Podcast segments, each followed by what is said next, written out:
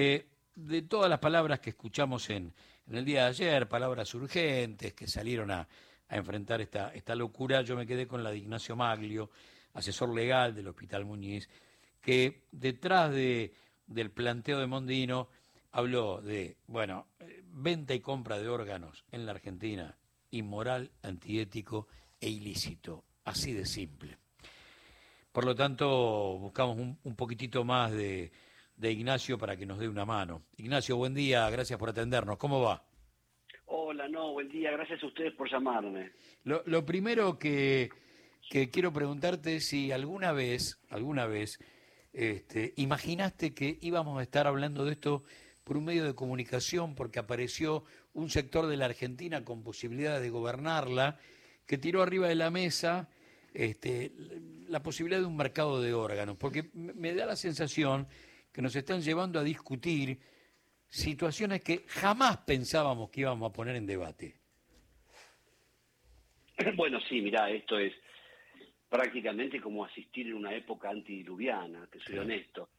Eh, nosotros, en la época en que trabajamos en el INCUCAI, mismo en el Comité de Bioética del INCUCAI, hace muchísimos años ya, hay un consenso universal sobre la, la convicción ética y jurídica de que los órganos del cuerpo humano no pueden ser objeto de, de, ningún negocio. Y a pesar de las acrobacias, las piruetas semánticas sí. que hace esta mujer para decir que es una transacción gratuita, eh, esto es muy endeble desde el punto de vista argumental porque independientemente que sea título gratuito u oneroso, las normas claramente establecen que las partes del cuerpo, que el cuerpo mismo no pueden ser objeto de ningún tipo de transacción, ya sea económica, eh, digamos, este, lucrativa o gratuita. Sí. Y esto desde el año 2015 está muy claro en el nuevo, se dice nuevo, pero no está nuevo, en el nuevo Código Civil de la Nación, que es un código con un matiz absolutamente progresista, alineado con la perspectiva del derecho internacional de los derechos humanos, donde también tenemos una innumerable cantidad de declaraciones, como la Declaración de Estambul, de la Sociedad Internacional, digamos, este, de Trasplantes, eh, la Sociedad de Trasplantes también de América Latina, en las recomendaciones sobre el documento de Aguascalientes. Es decir, es innumerable, es, digamos, es algo que no se debería discutir y tiene que ver justamente con un principio fundante de toda ética y de todo derecho, que es el principio de la dignidad. Claro. Por este principio de la dignidad se reconoce un valor que las personas justamente portan dignidad y no precio. Uh -huh. eh, ¿Hasta dónde vos crees que esto endulza el oído de, de, algún votante? Porque cuando se lo plantea, uno estima, esto se discutió en alguna mesa, dijeron estos son los cinco puntos de los que vamos a laburar, los tiraron casi al, al principio de la aparición de los libertarios. Eh, ¿Hasta dónde esto realmente pega fuerte en algún sector? Mira, yo te soy honesto, yo creo que hay que salir fuerte a indicar que Argentina es un país que ha sido y sigue siendo ejemplo en la región, en Latinoamérica, sobre un sistema nacional de procuración de donación y de trasplante de órganos absolutamente transparente, efectivo, solidario, justo y equitativo.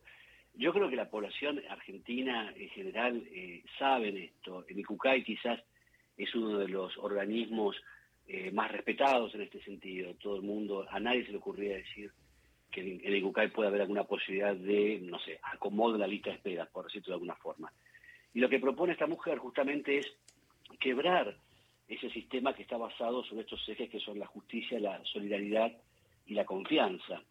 Porque te imaginas si esto generaría que cada uno pueda transar eh, con quien pida y quien necesite, en general, en los pocos lugares donde esto existió, en la punta del dador está el más pobre claro. y en el extremo del receptor está el más rico. Exacto. Con lo cual, el mercado sabemos que no se autorregula con equidad y mucho menos en materia de salud.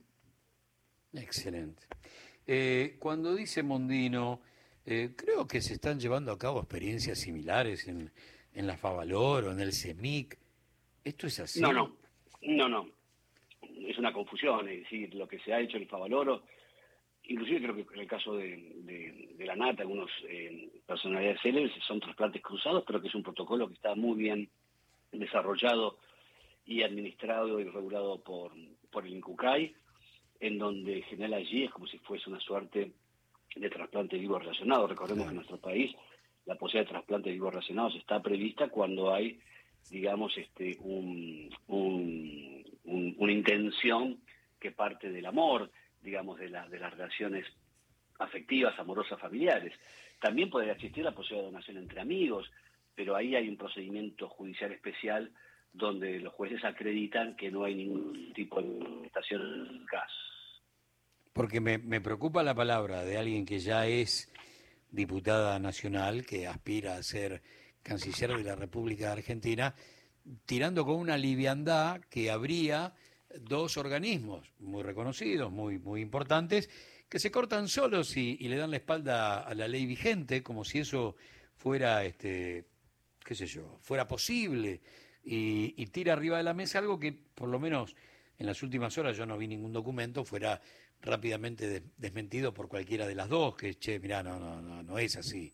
No es que estamos haciendo una experiencia de laboratorio porque se nos cruzó este, eh, eludir la ley y, estamos siguiendo a pie juntilla la, la, propuesta libertaria. Eh, entonces, la verdad que sonó medio, sonó medio, medio extraño, medio, medio raro, pero eh, es increíble. Vuelvo a, lo mismo, vos lo, lo, contestaste muy bien.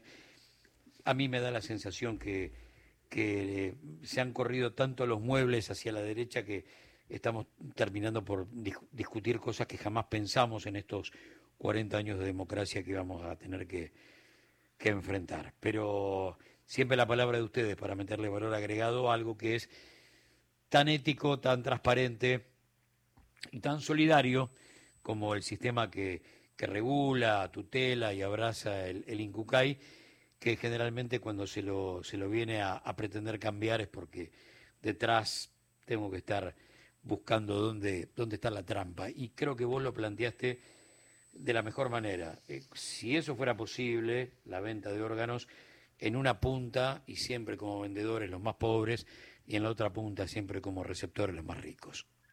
Es así. Un gran abrazo, Ignacio. Gracias por estos minutos de tu tiempo. No, por favor, gracias a ustedes por el compromiso en generar claridad y en poner, este, digamos, este acá sobre todo estos delirios. Muchas gracias a ustedes. Ignacio Maglio, asesor legal del Hospital Muñiz, tratando de poner luz sobre algo que que es increíble, como te decíamos hoy, donde los medios del poder real dicen polémica.